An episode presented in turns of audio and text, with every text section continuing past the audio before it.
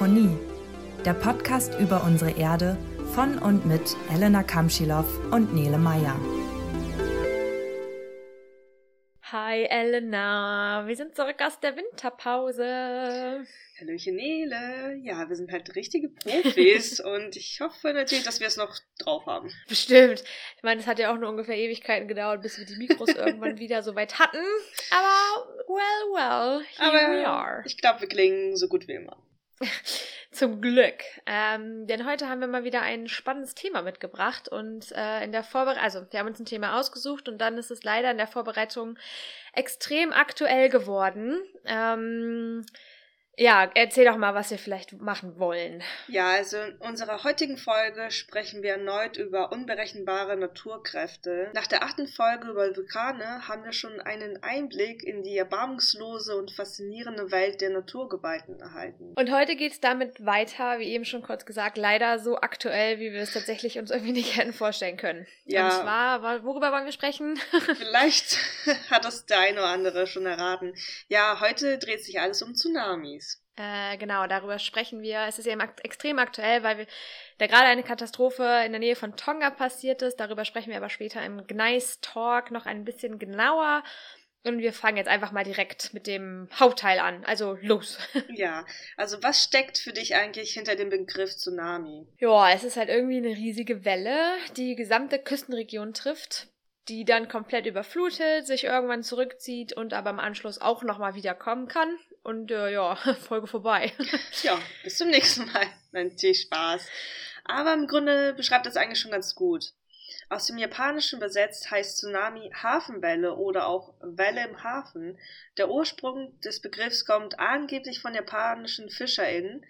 Auch wenn auf hoher See keine einzige Welle zu spüren war, fanden sie nach der Rückkehr in den Hafen eine zerstörte Küstenlinie vor. Und das deutet schon ziemlich gut an, dass der Ursprung dieser Wellen für die Menschen gefühlt aus dem Nichts kommt. Wir können uns jetzt vielleicht auch vorstellen, dass das sowohl damals auch als auch heute noch eine große Gefahr darstellt, aber auch nochmal hier äh, dazu später noch ein bisschen mehr. Lasst uns zuerst darüber reden, warum diese Wellen überhaupt entstehen. Also die erste Frage ist dann, wo diese gewaltigen Wellen herkommen. Ausgelöst werden sie hauptsächlich an den uns schon bekannten Subduktionszonen, wo Seebeben und Vulkanausbrüche an der Tagesordnung stehen. Für alle, die unsere achte Folge über Vulkane nicht kennen, gerne nachholen. Da bekommt ihr mehr Hintergrundinfos zu Erdbeben, Vulkanausbrüche und Subduktionszonen im Ozean. Ja, und auch in die zweite Folge über die Plattentektonik nochmal reinhören. Da gibt es nämlich auch noch spannendes Wissen über die Subduktionszonen. Äh, hier vielleicht nur ganz kurz. Das waren die Zonen, wo sich die eine Platte unter die andere schiebt. Aber zurück zu den Tsunamis. Genau. Und irgendwas muss mit dem Meerwasser ja halt auch passieren, warum sich überhaupt Wellen bilden können. Und dafür sind dann, wie zum Beispiel eben schon erwähnt, die Seebeben möglicherweise dafür verantwortlich. Das liegt daran, dass jede Erschütterung des Erdbodens, äh, des Ozeanbodens natürlich, auch gleichzeitig Energie ans Wasser abgibt. Kennt ihr vielleicht aus der Badewanne? Ich meine, wenn der mal so ein bisschen rumschunkelt, ne? Ja, und äh, das übertragen wir jetzt einfach mal auf ungefähr 700 Millionen Kubikkilometer des Pazifischen Ozeans. Also vergleichsweise hat eine Badewanne zweimal 10 hoch, nee, zweimal 10 hoch minus 10 Kubikkilometer Volumen. Also äh, sehr gering. Also nur ein bisschen weniger. Genau, da muss auf jeden Fall viel, viel, viel mehr passieren, als sich nur etwas im Wasser zu bewegen. Ja, es gibt dann nämlich so ein paar Umstände, die einen Tsunami auslösen können. Im Grunde ist es so, dass sich der Ozeanboden bewegen muss, nicht der Meeresboden, äh, Erdboden. Was habe ich eben gesagt? Erdboden. jedenfalls das Ganze dann, jedenfalls das Ganze dann nicht horizontal, also nicht einfach irgendwie nur links und rechts ein bisschen rumschwanken, sondern das Ganze muss vertikal geschehen, also von oben nach unten. Und das kann an den eben schon erwähnten Subduktionszonen stattfinden. Schwieriges Wort. Äh, weil da, dort kann sich nämlich dann die Spannung zweier Platten schlagartig lösen, weil eine Platte eben von der einen nach oben gedrückt werden kann.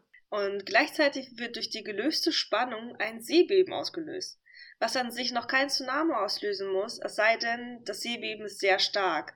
Es wird davon gesprochen, dass mindestens eine Magnitude von 7 erreicht werden muss, die Skala geht von 1 bis 10, damit das Beben stark genug ist, um den Meeresboden überhaupt in Schwung ja, zu bewegen. Zu kriegen? Wie sagt man das? Boah, alles. Einfach los halt. Und bei dieser Magnitude wird die Wassersäule, also das komplette Wasser vom Meeresboden bis zur Oberfläche in Bewegung gebracht. Jetzt wird es auch ein bisschen interessanter, denn äh, ja, ich meine, es war vorher natürlich auch schon interessant. ja, aber jetzt tritt der wichtigste Umstand ein. Wir haben in der The Theorie nämlich den folgenden Zustand. Teile des Ozeanbodens platzen einfach unter Begleitung von starken Beben hoch und bewegen dadurch das darüber liegende Wasser. Unsere Wassersäule wurde also ordentlich in den Schwung gebracht. Und diese Schwingungen, bekannt auch als Tsunamiwelle, breitet sich in alle Richtungen aus. Und das Unglaubliche ist, ist auch, wie schnell und weit sie sich halt auch ausbreiten können. Tsunamiwellen werden im Ozeanwasser nämlich kaum bis gar nicht gebremst. Demnach können sie sich bis zu 20.000 Kilometer weit ausbreiten, bis die Kraft dann endlich irgendwann mal aufgebraucht wird. Damit ihr eine Vorstellung habt, davon habt, wie weit das ist, das ist halt irgendwie einmal den halben Äquator entlang. Ja. Aber ich persönlich, ja, ich persönlich rechne, rechne ja eigentlich lieber in Bremen nach Neuseeland. Äh, das sind nämlich ungefähr 18.000 Kilometer. Und da wäre dann eben, das wäre also dann eine einzige Strecke mit, mit nochmal irgendwie ungefähr 2000 Kilometern dazu. also ist einfach wirklich sehr, sehr weit. Ja. Und wie schon gesagt, sind diese Wellen halt echt schnell. Und je nach Wassertiefe ähm, sind das von 100 bis, halte ich fest, 1000 Kilometer pro Stunde. Das ist unglaublich schnell. Und so eine typische Durchschnittsgeschwindigkeit kann eigentlich gar nicht immer so richtig benannt werden, aber oftmals liest man von 800 Kilometer pro Stunde. Wie schon gesagt, äh, das hängt mit der Wassertiefe zusammen. Also je tiefer das Wasser ist, desto schneller kann sich das auch ausbreiten. Dürft euch die Ausbreitung der Tsunami-Wellen jetzt auch nicht so vorstellen, als dass das irgendwie einfach nur Wassermassen sind, die sich bewegen. Es ist eher mehr so wie so eine Laola-Welle. Also die sieht man irgendwie häufiger im, Stadion, wenn ihr zum Beispiel mal gerne Fußball guckt. Das ist ja eben, wenn diese Menschen nacheinander hochspringen und sich wieder hinsetzen. Das ist natürlich ein sehr gutes Beispiel. Wann warst du das letzte Mal im Stadion? Schweift ab, ne? Das ist lange, lange her. Lange her. ja. Ähm, Vor Corona jedenfalls. Äh, aber da du es jetzt gerade erwähnt hast, würde ich, glaube ich, ganz gerne zwei Fachbegriffe einführen. Und zwar einmal Wellenkamm und Wellental. Äh, das wird gleich noch ein bisschen wichtig sein, also behalte das mal im Hinterkopf. Denn wenn die Menschenmassen Menschenmaschen. Wenn die Menschenmassen stehen, also die Welle oben ist, wird das Wellenkamm genannt. Und wenn sie sich wieder hinsetzen, also die Welle unten ist, heißt das Wellental. Ich glaube, es ist selbsterklärend, aber so, nochmal nebenbei. ja, passt doch voll gut dazu. Super. Das sollte gleich einfach ja ein bisschen helfen, das alles ein bisschen besser zu verstehen. Denn wir wollen ja auch wissen, warum Tsunamis die Küste so zerstören, obwohl sie auf dem offenen Meer halt nichts von dieser gewaltigen Kraft irgendwie ja zeigen. Ja, deswegen, was ist denn der Unterschied vom offenen Meer zur Küstenregion? Genau, und das offensichtlichste und ausschlaggebendste ist halt wirklich in der Tat die Tiefe des Wassers. Es gibt also sozusagen zwei Zustände. Zustand A ist dann im offenen Meer und Zustand B ist dann, sobald die Tsunamiwellen auf seichtes Wasser treffen. Das ist dann in der Küstennähe der Fall. Also Zustand A ist, wenn die Welle sich im tiefen Wasser ausbreitet. Diese Wellenbewegung stellen wir uns mal idealisiert vor. Also halt dieses typische monotone Auf und Ab. Ich glaube, jeder hat von uns schon mal eine Welle gesehen. Das Besondere ist. Bitte, hoffentlich. vielleicht auch mal im Fernsehen. Das Besondere ja. ist jetzt aber, dass die gesamte Wassersäule diese Bewegung ausführt. Zwar mit einer so großen Wellenlänge. Die Wellenlänge kann von 100, 200, im ganz tiefen Ozean halt auch 300 Kilometer lang sein. Also bei so einer großen Wellenlänge ist die Welle aber auch relativ flach, kaum höher als 50 oder 100 Zentimeter. Und sagen wir mal, auf 100 Kilometer Weite bemerkt man halt diesen ja, Höhenunterschied von 50 Zentimeter halt echt kaum, was ich eingangs halt auch erwähnt habe mit äh, auf hoher See fischen und man bemerkt ja keinen Tsunami, der vielleicht unter den Füßen ja vorbei äh, schießt. Ähm, genau, wie gesagt, auf der Wasseroberfläche ist halt kaum was davon zu spüren. Und ja, nur mal so zum Vergleich, wenn ihr irgendwie mal am Strand wart, dort sind die einzelnen Wellen ja irgendwie auch nur wenige Meter voneinander entfernt. Und im Vergleich dazu habe ich gerade von 100 oder 300 Kilometer geredet. Ist es einleuchtend? Ja, es ist so. Ich glaube schon oder ich hoffe schon. Es ist einfach wirklich schwierig mit diesen Wellenlängen. Also das ist auch definitiv nicht meine Stärke. Und äh, ich habe da auch mal so ein bisschen Schwierigkeiten, mir das vorzustellen. Aber gehen wir mal davon aus, dass ihr das alles, alles verstanden habt und dann springen wir mal zu Zustand B. Das war der der Küstenregion, wo es eben deutlich anders aussieht. Sobald sich diese schnellen, langen und flachen Tsunamiwellen auf seichtes Gebiet treffen, dann werden sie einfach schlagartig ausgebremst. Die enorme Geschwindigkeitsenergie muss aber ja trotzdem irgendwo hin und deswegen verlagert die sich einfach in die Wellenhöhe. Die Wellenkämme türmen sich also teilweise mehrere Zehnermeter vor der Küste hoch und nachkommende Tsunamiwellen überlagern diese. So in etwa, wenn ein Zug ungebremst auf eine Mauer fährt. Die Waggons dahinter rasen halt auch direkt nach und nach und türmen sich halt irgendwie auf und drücken die Lok noch weiter in die Mauer rein. So ungefähr kann man sich das vorstellen. Gleichzeitig nimmt aber auch die Wellenlänge stark ab. Also das heißt, die einzelnen Wellenberge rücken auch zeitgleich noch dichter zusammen. Also viel, viel dichter als vorher. ja, man muss sich halt vorstellen, und das in immer kürzeren Abständen mehrere Meter hohe Wellen halt auch auf die Küste zu rasen. Da hier keine Mauer auch diese Wellen bremst, heißt es auch leider, dass das Wasser auch ins Landesinnere gedrückt wird. Und wir dürfen auch nicht vergessen, dass nicht nur eine Flutwelle die Küste erreicht. Das Verheerende an solchen Tsunamis ist nämlich meistens, dass in stündlichen Abständen einfach immer noch weitere Flutwellen nachkommen.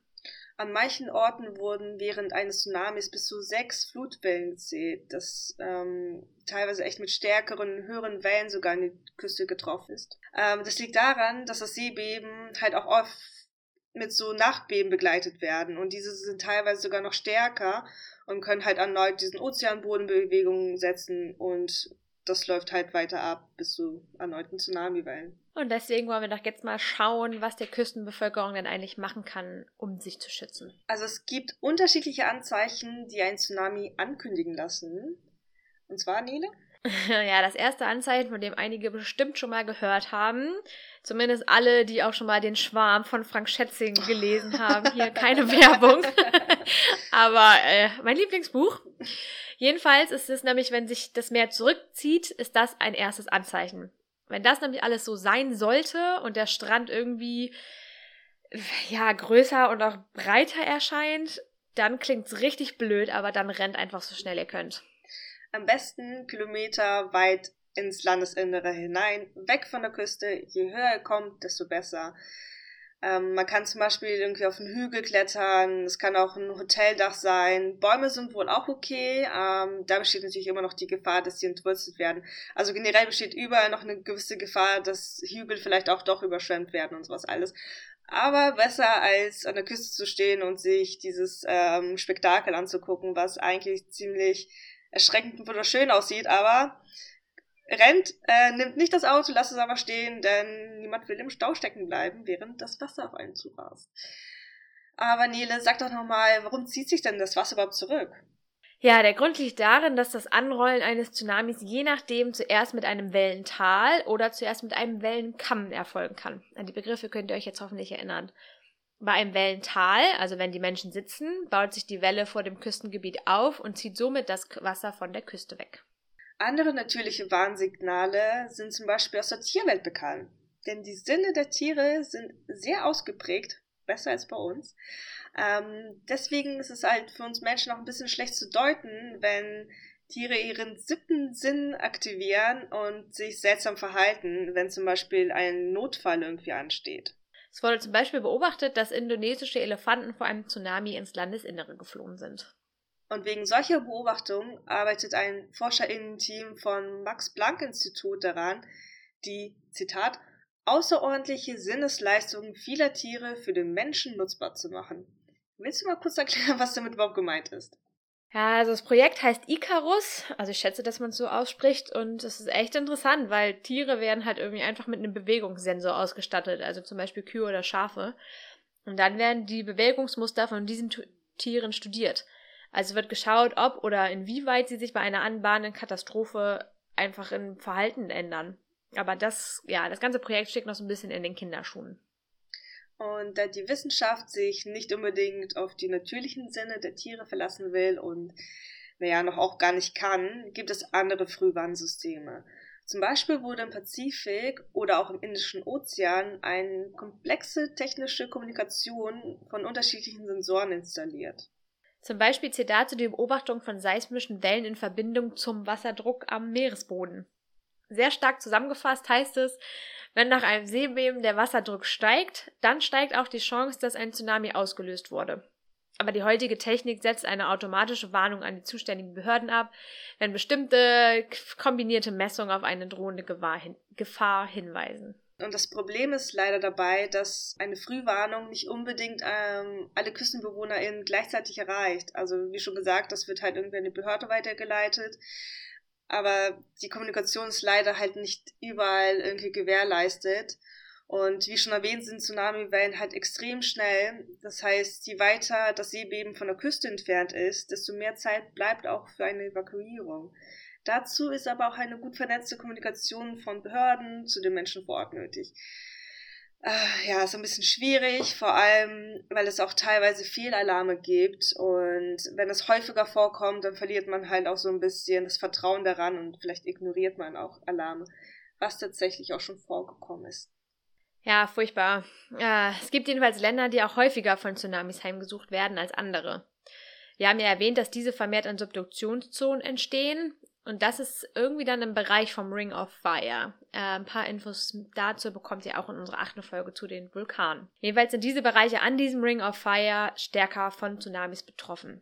Das deckt sich auch mit den Beobachtungen des Deutschen Geoforschungszentrums. Knapp 65 Prozent aller Tsunamis wurden im Pazifischen Ozean detektiert und knapp 25 Prozent aller Tsunamis trafen auf die japanische Küste. Auch wenn diese Naturkatastrophen viele Menschenleben gefordert haben, kann man sagen, dass sie insgesamt recht selten vorkommen. Also im Schnitt gibt es so zehn Tsunamis pro Jahr, wobei nur ein oder alle zwei Jahre überhaupt diese Tsunamischäden verursachen.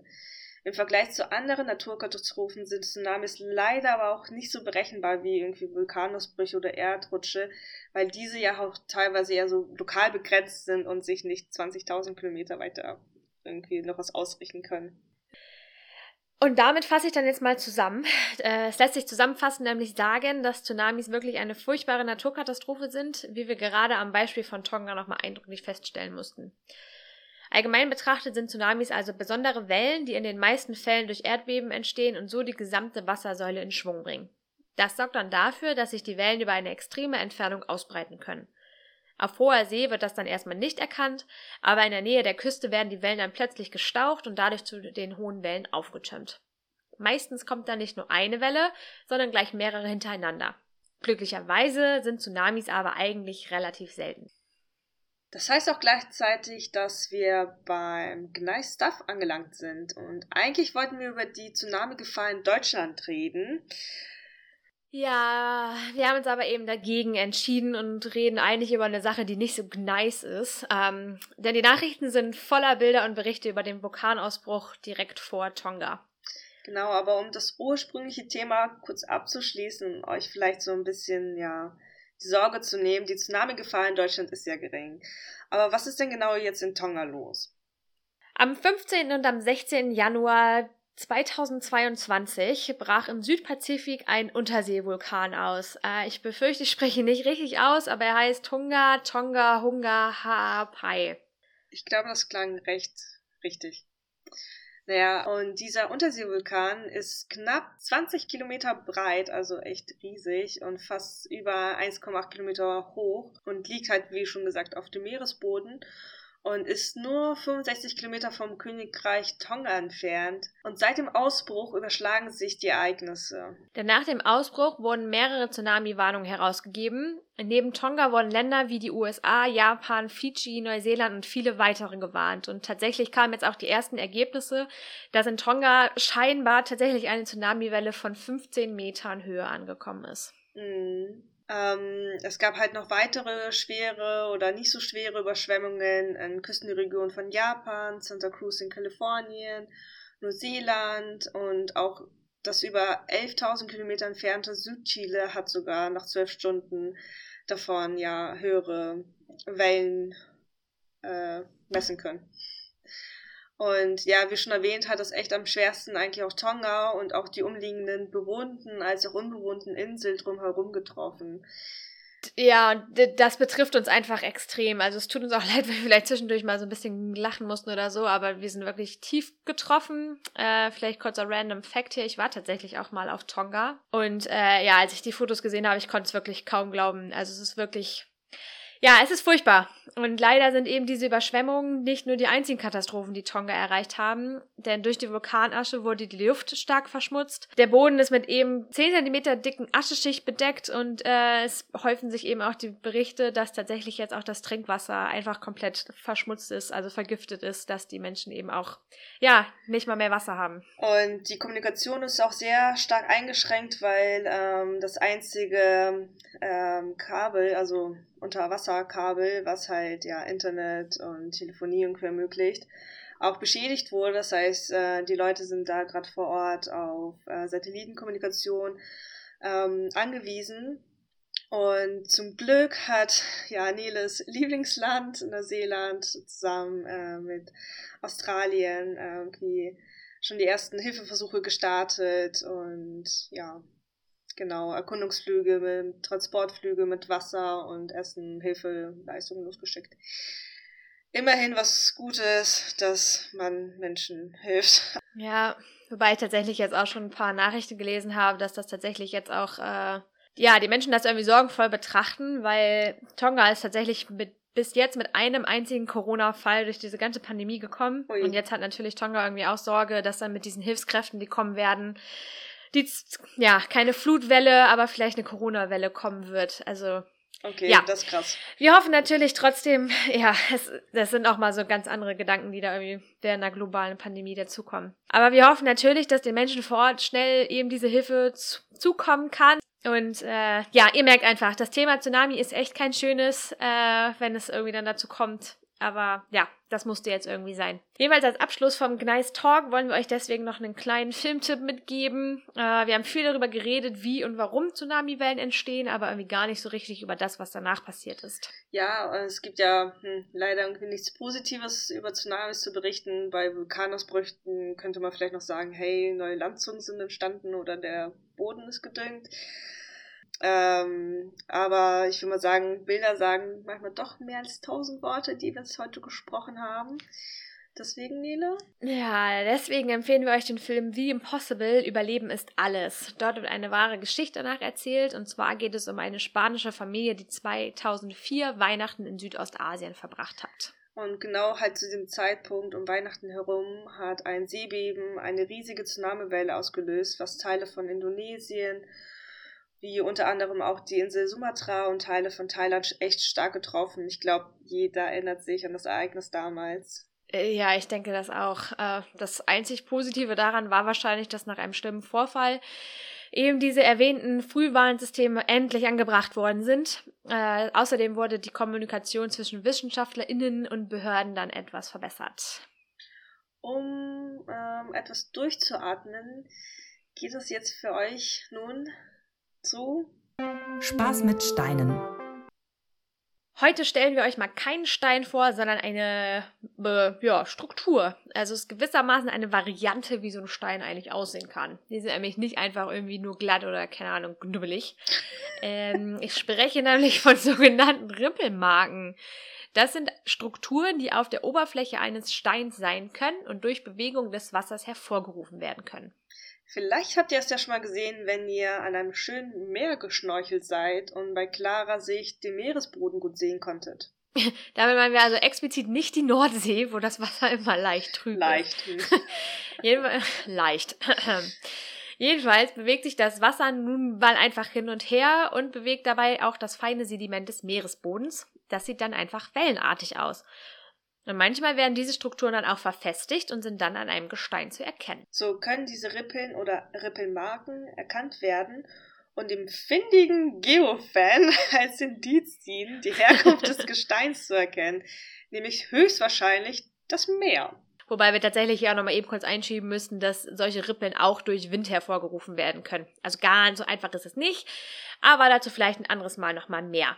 Äh, wenn ihr euch das jetzt nicht so richtig vorstellen könnt, was wir hier versucht haben zu beschreiben, dann nutzt doch einfach die Suchmaschine eurer Wahl und schaut euch das Ganze mal an. Sieht wirklich echt cool aus. Ja. Und damit würde ich mal sagen, sind wir am Ende, oder? Ja, ich bin fertig, bin durch. Du auch? Hast du noch was zu sagen? Ja, wobei mir, ja, mir ist tatsächlich gerade noch eingefallen, dass uns ein äh, netter Hörer, ein netter Zuhörer darauf aufmerksam gemacht hat, dass wir euch doch mal darum bitten sollen, unseren Podcast zu äh, äh, das? äh, bewerten. Äh, raten, zu bewerten, Ja. genau. Das kann man jetzt scheinbar seit neuestem auch bei Spotify machen und wenn ihr dann Lust dazu habt, das auch bei Apple und den anderen Plattformen zu machen, würden wir uns natürlich super freuen. oh ja. Ich mich auf jeden Fall. Aber nur die guten.